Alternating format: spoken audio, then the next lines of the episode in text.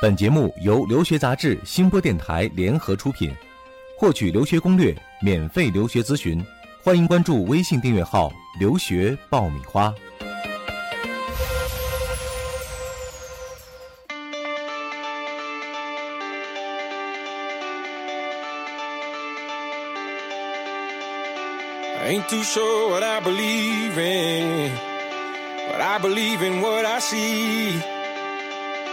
And when I close my eyes, I see my whole life ahead of me. These are ours.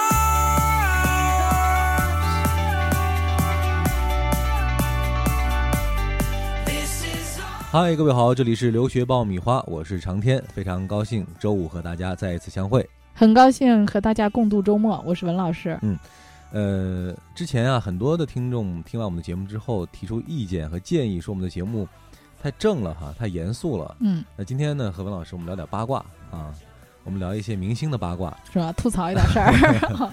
嗯，就在最近几天啊，影星陈坤在他的微博上晒了一组照片，是在加拿大温哥华呃休闲度假的照片哈。嗯，这个照片其实本来没有什么特别之处，但是呢，这个照片会让我们联想到之前发生的一件事儿啊。这个事儿其实当时还吵得蛮沸沸扬扬的，那就是他带着自己的孩子去加拿大，结果被拒签了对，是啊带着陪着孩子去夏令营。夏令营。对，然后在微博上发帖子求救哈，嗯呃，怎么样能够这个能够顺利签证啊？啊，对他当时发帖子说：“哎呀，我没有想去移民加拿大呀，为什么拒签了？”对啊那现在看来，他既然发了后来的这些照片，说明是成功去了那边的对啊，这个问题是解决了。对，真是很祝福坤哥啊。对，但是我们今天要帮大家分析一下哈，就是当时第一次他为什么会拒签，嗯，这个背后其实是有一些原因的哈。对那这个原因扒一扒他这个哎真相。可能对于某一些人还是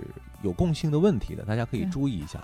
另外，今天我们也会讲一讲去加拿大签证有什么特别需要注意的地方，和嗯别的国家可能还有一些个别的不同之处啊。今天我们就边聊八卦，边给大家分析啊这个签证的情况。留学爆米花送福利了！美国排名第八的杜克大学现任本科招生办公室副主任迪克森先生即将来到中国。八月初，我们将在北京组织一场见面分享会，面对面的直接交流，回答你的留学疑问，免费参加，名额有限，报名从速。详情请关注微信订阅号“留学爆米花”。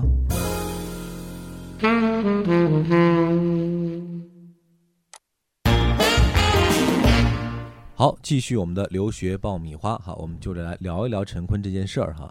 在他最早之前发的那个微博求救的微博里，他写到了一句话，其实蛮引人关注的。他说：“为什么会被拒签？因为我们没有移民倾向啊。”对，其实说到被拒签，这个移民倾向是大家普遍会意识到的一个问题。就因为啊拒签信上都会写怀疑你有移民倾向啊，嗯怀疑你的资金有问题，基本上这就是两个很官方的理由。嗯，所以你会觉得很无辜啊，我没有移民倾向，我不想移民你们国家。哎，文老师，你接触到这么多这个办理移民的人哈，比如说像陈坤这样的这种情况，嗯如果是一个签证官的话，他会怎么来判别他在移民倾向上这一点的这个这个动机呢？对，因为其实所有国家的拒签信都不会给你写明嗯具体的原因，只有就呃少量的国家，比如说英国这样的国家，他会写的非常详细拒签的理由。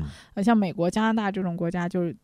典型的比较高冷的，啊 就是呃，就给你一个理由，移民倾向啊，你自己去琢磨吧。所以你就觉着，哎，这个到底是怎么想的？想破了脑袋也想不明白。当然，嗯我们今天去分析陈坤这件事儿，只是我们呃自己去吐吐槽啊，去分析一下这个嗯具体是不是这个原因，这个还有能说是一些待考证。可能性哈。对对嗯对对，我们今天纯属一个调侃的心，啊、也调侃一下我们的大明星，呃，基本上就是我们可能想到的几个呃比较经常会犯的错误。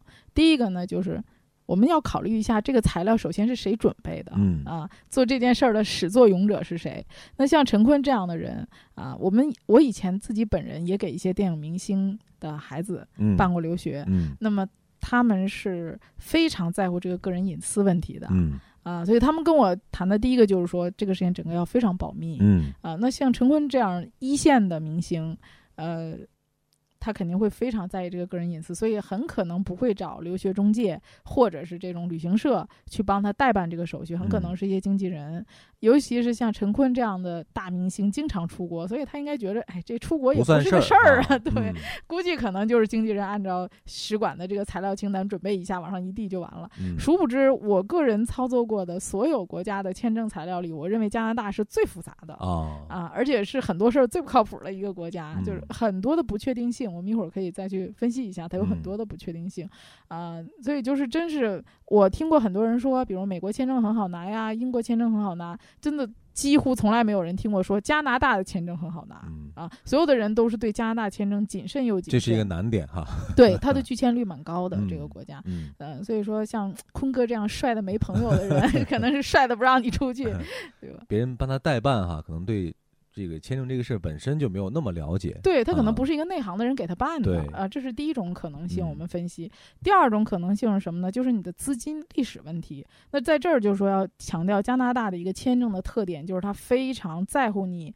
资金的原始的积累，嗯这个跟其他国家不一样。比如说，你去英国，他要求你的资金现存啊，只要存够二十八天就可以了。对他只啊看你现在的这个数和这个这个状态对，我就要求你二十八嗯天，你够二十八天就 OK 啊，我不去追溯你二十八天之前的事儿。那美国的签证其实它也不是很 care 你的这个钱从什么时候存的或者怎么来的，一般也不去追溯这件事儿。对，但是加拿大它恰恰是去追溯你这个存款从今天你存的这一天往前推的一年。追溯历史问题。对，追溯啊之前的一年，所以就啊经常有家长给我打电话问说，你开的这个存款证明，你要证明的是我从今天到将来，比如说一年还是三个月还是半年，我有这笔钱。嗯，我说不是，我说是反过来的，他要看啊你在出国之前你就已经拥有这样的经济实力，不是为了出国而来准备这笔钱。就说你持续保持这样的一种对经济的这种实对力。对对对，啊，我要看到你以前就有这样的一个实力，你就一直总呃一直就有这笔钱，他嗯希望你有一个持续的经济实力。嗯所以说，陈坤这样的人，他这样的行业，他的收入应该是非常不稳定的。多元化的哎，很多元化的，啊包括嗯它的流水啊等等这样。那你有没有解释清楚你资金的来源？因为我们以前还给一些电影明星操作过这个呃留学的这些业务，嗯然后我们会发现他们的账务其实是非常不稳定的，就有的时候有一个片子就混乱啊，哈突然间啊出来一笔 很大的钱，对然后又有好长一段时间可能就是一直在花钱。嗯，所以他们的资金，而且这个影视公司啊，他们很多时候不像我们这样有一些什么工资单呐、税单啊，操作其实很不规范的。呃，，对，非常嗯不规范，可能他给你的就几个电影合同啊，然后几嗯个剧照啊、这样的东西，呃，所以他不像我们正常上班这样有税单啊，有经常的流水，有固定的工资，所以他的资金的历史啊，这个可能也会出现一个问题。嗯。啊，也许你陈坤在国内很出名，但是签证官不会认为你是一个大明星或者一个什么样的啊领导人，我就会对你开绿灯。嗯。啊，所以资金的历史问题是加拿大一个重中之重。嗯第三个可能会考虑的一个问题就是他的孩子，也就是嗯陈坤的婚姻问题。对，这次我们啊注意到他其实是带着孩子去参加夏令营，对啊，前往这个温哥华的。对那这个可能有一些特殊性，就是嗯，嗯，这确实算 算是一个八卦哈，嗯就是因为嗯陈坤的这个孩子，他一直是对外宣称是领养的一个孩子，对，啊，这刚刚我们也私下聊到说，嗯可能这样一种情况呢，在出国签证的时候会格外受到这个签证官的关注啊，主要是什么呢？他领养原因就是说，他只是只有一方嗯啊、他。嗯，如果你是领养的手续，比如说你是爸爸要带着孩子出去，呃，不论你是领养的还是亲生的，嗯必须要得到另外一方，也就是孩子母亲的同意。那这个同意必须要以公证书的形式到公证员面前啊去做这种官方的手续。嗯哎，很巧，我前两天也接触了一个这样很特殊的案子啊。呃，这个孩子呢，他是十六岁，他的父母呢委托他的一对儿朋友啊、澳洲呃，一个是。这对儿朋友夫妻俩，一个是澳洲籍，一个是中国籍。这个亲戚啊，其实还不算亲戚，如果亲戚就没那么麻烦了，是嗯朋友带着这个孩子去国外玩儿，大概玩儿一个月的时间。啊而这个孩子父母呢，已经是离异的状态了啊啊，就是很久很久都不联系啊。那么为了这个孩子要出国的事儿，夫妻双方都要去做这个公证，同意让这个孩子被这个短时间之内这一段时间之内被这两个夫妻带出去。啊，然后这这两个人又不见面，一个在北京，一个在河南，所以一个到北京做的这个 同意监护公证，另外一个在河南做的，哎，所以这个手续也挺麻烦的。那像陈坤这种情况的话，一直他也没有向外界公开这个孩子母亲，但是在官方手续上，只有他一方同意是呃，法律程序上是不可以的，必须嗯要母亲也要出具同意，在这个期间，这个孩子父亲带这个孩子出去的这样一个公证。哎，这么说，我突然联想到今天另外一个八卦哈，嗯最近几天这个另外一个明星皇阿玛张铁林，哦，他的这个之前的婚姻问题也是被很多媒体翻出来炒作哈。嗯嗯呃，其中也提到这一点，就是他的有一个非婚生的女儿。嗯，哦，是那啊个参加 Amazing Race 那个女儿吗？呃？这个我具体不太清楚，反正是也要嗯出国。哦，但当时呢，就像你说的一样，是需要父母双方，不管你是不是离异或者怎么样，是嗯需要你父母双方同时出具这个同意的意见的。对当时可能因为张铁林这一方是迟迟没有表他一个这个态，啊，可能就影响到了当时女儿伴侣出国留学的这么一个这个机会啊。哦，所以这个情况还是比较普遍的一种情况。对对，啊加拿大是这样的，包括像澳洲啊，这个对于未成年的孩子出国都会有这样的要求。嗯呃，像我们上一期 说到的这个美国的啊，那个孩子自己去签证嗯 啊，虽然就是说美国这块儿他没有那么严格的要求啊，美国这边还好，我我觉得他没有这样说。一方带出去之后，他一定要公证这样的东西，啊但是嗯他在签证的时候也会考虑嗯，啊，当然我们今天讲到的其实是借用陈坤这个案例吧，给大家嗯，讲述了一些在加拿大签证的时候需要注意的要点哈。对，我们也讲到的主要是一些可能性哈，并不一定说陈坤的这个案例里一定会存在这样的情况啊。我对对对们只是呃把这种可能性给大家做一个提醒。对，啊另外一个注意一下。对对对，大家在这个办理的过程中还要注意，就是说你的这个行程这一次的目的是什么，也就是说你的旅行计划和安排，嗯或者说你的学习目的，比如说你出国你要干什么，这个一定要让人清楚。比如说陈坤陪他家孩子去。呃，参加夏令营，实际上这个孩子参加夏令营的时候，父母是没事儿干的。对比如说这个夏令营是不是一定要你陪？其实是不需要让你陪的，因为我们很多学生也都是直接去学校参加夏令营，没有家长陪同的。嗯，啊，他是未成年没有问题，因为学校可以给他做监护就是一定。要把这个原因说清楚。呃对为什么你要去陪动他机和理由足够充分，嗯孩子在参相信你。啊对，孩子参加夏令营的时候，你在干什么？嗯啊，嗯你有什么样的一个行程安排？所以这个都要说清楚，就是你出去有没有这个必要性？对。那关于去加拿大的签证哈、还有一点很重要啊，这一点也是我今天这个现学现卖哈、刚从文老师这了解到的，那就是加拿大签证是不需要面试的啊，跟其他的这国家这一点是很大的一个区别啊。嗯，那么换个角度来说，它的材料就非常重要了，对完全看你材料决定我要不要通过你。那既然前面我们八卦了很多哈，最后呢，我们还是要回到正题哈，请文老师给大家做一些指导和建议。去加拿大签证有哪些要点是需要特别注意的？嗯，嗯我觉得第一个呢，就是你的学习目标和学习计划必须要合理。比如说你现在的学历是一个呃硕士学历，嗯你还去再学一个硕士就不太合理了啊，重复你的学历，或者说你现在本身是一个本科学历，但是你可能要去学一个文凭课程，就比你现在现有的学历还低，低一些的，哎，这也是不嗯太合理的。所以第一个，你一定要把这个学习计划合理化。那么加拿大境内有一个特别好的政策，跟美国不太一样，就是你可以随便转学。啊，哎，所以你去了以后，你再去选择其他你想上的学历或者上你想上的学校，转学上来讲也都是非常方便的，你不需要跟移民局打招呼。嗯啊，当然你将来续签的时候拿新的 offer 再去续签就可以了，也不受任何的影响。嗯呃，这是学习计划。第二个呢，我觉得最重要的还是资金问题。嗯，其实使馆要看重的主要学习计划资金问题。如果你有足够的充足的资金啊，那么还有一定要解释清楚你资金的来源嗯啊。从字面儿上，使馆的这个呃要求是说提供一年的资金历史的这个，比如对账单。但实际上，大多数的人，我们接触过的百分之七十到八十的人是不满足他这个官方要求的。嗯，但是仍然我们的拒签率就保持非常非常低，可能我一年都没有一个拒签的啊嗯，的大差不多一年，我们百分之三十的 case 都是加拿大的啊，这个比率是非常高的。嗯，那讲一个拒签的案例呗。呃，我们以前接触过。不幸不幸的人到底是什么样啊，的情况？对，其实这个这个事情，我拒签的案子不是特别的多，但是嗯很多也是拒签过来找我的啊啊，就是我处理过很多，就是我刚才讲很奇葩的那种拒嗯签案例。接的是二手活儿。呃，对对对，其 实我并不是太愿意接触这样的，但是嗯这种案子确实特别有挑战性，就很有意思的这个案子。他我记得特别清楚，这个孩子是去阿尔伯塔，因为阿尔伯塔那个地方是属于一个非常非常寒冷的地方，啊而、而且属于他们那儿比较偏远的一个地方，是去上是去上学吗？上学上高中啊。这个孩子呢，他的舅舅啊在阿尔伯塔，嗯。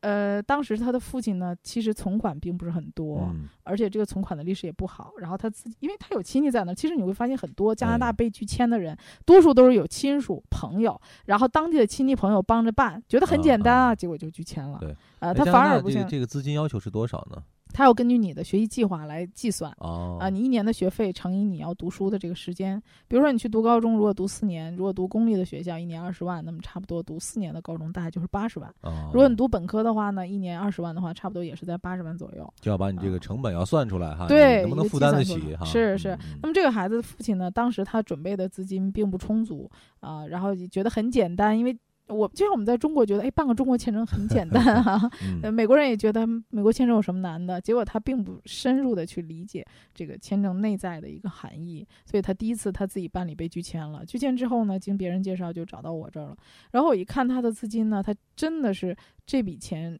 实际上他是说不出来什么太多的历史的，说白了就是他从别人那儿拆借来的，因为他爸爸做生意，啊从别人那儿拆借过来的啊。然后呢，后来我就跟他妈妈谈了一下，因为父其实，在签证当中你要跟父母双方去谈的。嗯后来谈完之后，发现为什么他父母想要把孩子送出去呢？其中嗯很大一个原因是父母的感情不和、哦啊，然后他们可能要有一些婚姻上的呃一些想把孩子送出去。之后再来解决对对对对对啊对对对啊！后来我就跟他妈妈动员他，我说：“你看他爸爸现在经济上遇到了一些困难啊，可能这个钱拿不出来。”我就问他，后来跟他谈了很久。其实他妈妈是有小金库的，他妈妈的存款非常好。最后他嗯妈妈被我说动了，然后拿了小金库的四十万啊。啊然后呢，剩余的钱呢，由他在加拿大的他这个叫大舅啊。嗯嗯呃，由他来出，这个在很多情况下可能是让人很难理解的，就是说你这个钱让你亲戚去出这个钱，但是我们当时写了一个声情并茂的一封信来跟签证官解释，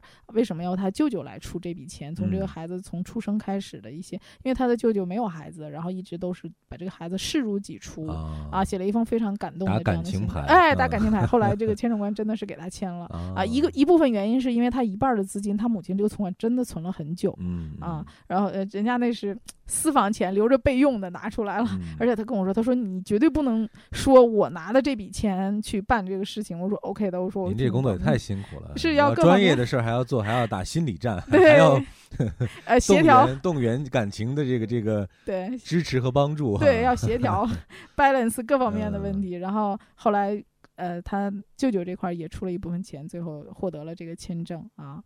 呃，之前还处理过一个特别让我印象深刻的案子，就以至于后来那个地方的好多 拒签的人都在找我，到前两天还在给我打电话，而且特别奇葩，就是说，成经典案例了。嗯、因为那个客户是拒签了三次，啊，哎呀，他锲而不舍的自己签了三次，最后终于死心了，来找我办，然后签了第四次，我给他签过了，然后结果后来就是他有一个朋友竟然又自己签拒签了两次来找我，但是后来我我没有给他再去办啊，因为我觉得可能难度来讲就是太大了，就是我那个客户拒签了三次，呃。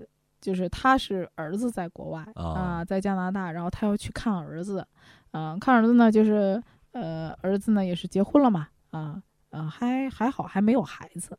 啊、如果说你有孩子的话，有可能签证官会怀疑你去给看孩子、啊。呃，签了两，签了三次都不过。后来呢，我们把这个孩子的信息都整理了一下，原来就是他在前两次签证的时候，他孩子的身份都是在不停的变化当中的。嗯，觉得不稳定啊，孩子，你探亲那个人的身份不稳定。嗯第一次的签证什么呢？他在正好在留学的这个续签当中，他在递交的时候，在国外探亲的这个人，他的签证已经到期了。嗯，那么你再去签他的，再去探亲的时候，他自己都没有一个正正常的法律的这么一个身份，对所以第一次被他还没着没落呢，对就肯定会考虑 愿不愿意让你去了。对对啊第二次呢，他去的时候很不巧，就是他孩子在申请工作签证啊啊，然后。第三次就是他很快，就他第二次和第三次之间的，他不知道为什么原因，第二次阶段他中间很频繁。那么当你的材料没有任何变化的时候，你在短时间之内反复的去递，那你你的结果。显然是同样的结果嗯。的。对，所以后来第四次呢，我们把他孩子资料整理的非常清楚，包括在国外的合法身份、他的嗯。税单、他的工资等等这些东西啊，包括他母亲在国内，而且还突出了他的父亲在国内是在职的，哦。并且工作非常好啊，包括他在国内的一些税啊等等这些东西提取出来，那么啊，能够充分的证明他是稳定的在国内，在国内啊经济嗯稳定会回国啊，所以这个家长后来也获得了签证，事实证明人家也确实是回来了。嗯，总之了，这个各种各样的奇葩事都可以发生在这个签证的过程当中哈。对，呃，准备充分啊，这个了解的详实啊。另外呢，像刚才说的，材料特别重要，特别是去去加拿大对啊。我觉得加拿大真是需要一个专业的机构或者一个非常专业的人来指导你来做准备，这样可以有效的降低你被拒签的风险。好的，那该讲的都讲到了，那最后呢，我们只能祝大家在办理签证的时候好运了。好的，欢迎继续收听留学爆米花节目的最后依然是文老师答疑的环节。呃，今天既然讲到了加拿大签证哈，我们就找到了之前在我们的公众微信号“留学爆米花”里提过类似问题的一位朋友，他的名字叫 Wish 啊，他这么问，他说：“呃，我在办理出国留学前往加拿大，我有亲戚在那边，在办理签证的时候，我是不是要提到这样一个关系呢？这样对我的留学签证的通过会不会有帮助呢？”嗯，是这样，就是说你要看，首先要看你这个亲戚跟你是什么关系。嗯如果跟你是非常直系的，比如说你的兄弟姐妹啊，那么这些你是一定要提的，或者什么你的这个父亲母亲啊，这样。我觉得什么七大姑八大姨的这些比较远的，就是没必要提的，你就可以不提。嗯啊呃，当然说你说有这些亲戚对你的签证会不会有帮助？呃，其实我觉得帮助意义不大，因为它主要考核的还是你自己家庭的一个经济实力以及你个人的学习目的。嗯呃，所以你的亲属说，第一，亲属是不可以做担保，就是说他担保你归国或者在国外啊、呃不去呃做一些违法的事情，这是没用的，没用的，啊。除非他给你提嗯供资金担保，给你提供存款。啊。啊，而且他给可以给你提供存款这种可信性。啊，让使馆相应他肯把这笔钱给你的这种可信度，也要经过这个考量。嗯。呃，所以说亲戚这方面来讲呢，呃，不太可能会对你的申请有非常大的促进作用。当然，移民的话会有亲属加分。嗯，如果你将来考虑移民的话，你可以把那个亲属填出。来，呃，对，可嗯能将来对你移民的话会有帮助啊。嗯而且你要看一下这个移民它是不是属于在移民允许的那个加分的那个范围之内的这种亲戚。嗯，所以大家判断一下哈，如果不用提及的话，那就大可不必把这个亲属关系摆出来了。嗯嗯，太远的话就不用提了。好的呢，今天的节目就是这样了。大家如果想要和我们进行互动和交流的话呢，可以关注我们的微信订阅号“留学爆米花”啊，在里面呢可以和文老师直接来沟通交流啊，也可以把你留学当中的心得和体会来和更多的朋友分享啊。那今天是周五，我们就在这儿祝大家这个周末好心情。我们下周二再会吧。再会。